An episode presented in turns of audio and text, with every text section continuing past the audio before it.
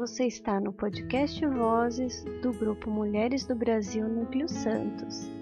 Sou Fabiana Andrade e hoje vamos refletir um pouco sobre a paciência. Você é uma pessoa paciente? Em quais aspectos você é mais paciente, tem mais calma? Vamos pensar um pouquinho. A falta de paciência é nossa, é do ser humano. Um bebê, ele chora ao sentir fome e não para até que a sua necessidade seja suprida. Qualquer mal-estar provoca o choro imediato, mostrando a urgência para estabelecer seu equilíbrio.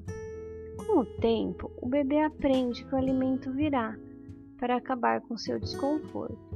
A feliz experiência de ter uma necessidade satisfeita mesmo que tenha demorado, gera a capacidade de esperar, pois ele aprende que o bem-estar virá.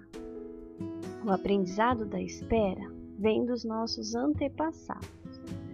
Imaginamos o quanto nossos ancestrais esperavam o frio rigoroso passar para sair da caverna em busca de alimento, ou esperava a presa se aproximar para enfim capturá-la. Tempos depois, com o cultivo da terra e a criação de animais para o consumo, eles esperavam o tempo correto para o plantio, esperavam a chuva, esperavam as floradas e, enfim, os frutos. Esperavam os animais atingirem o tamanho para o abate. Nossos ancestrais aprenderam a ter paciência para lidar com as intempéries da vida pela sobrevivência. Além de toda essa espera, não se fartavam com toda a produção. Precisavam reservar os melhores grãos para a plantação do próximo ano e reservar os melhores animais para a procriação. Essa é mais uma linda lição de paciência. Em um passado não muito distante, podemos nos deparar com uma realidade diferente quando esperávamos para assistir os programas preferidos. Esperávamos o padeiro fazer aquele biscoitinho que só saía aos sábados. E se perdêssemos? Hum, só na próxima semana. A paciência permeava muito nossa vida.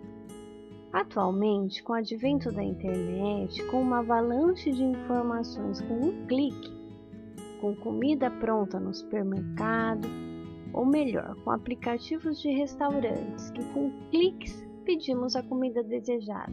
Tudo ficou mais fácil. Nossos filhos não esperam mais pelo desenho animado. Eles estão disponíveis no momento que desejam assistir e podem voltar para rever a parte mais divertida. Ao passo que antigamente esperávamos pelo desenho animado que só passava às 16 horas e assistíamos sem piscar os olhos para não perder nenhum detalhe.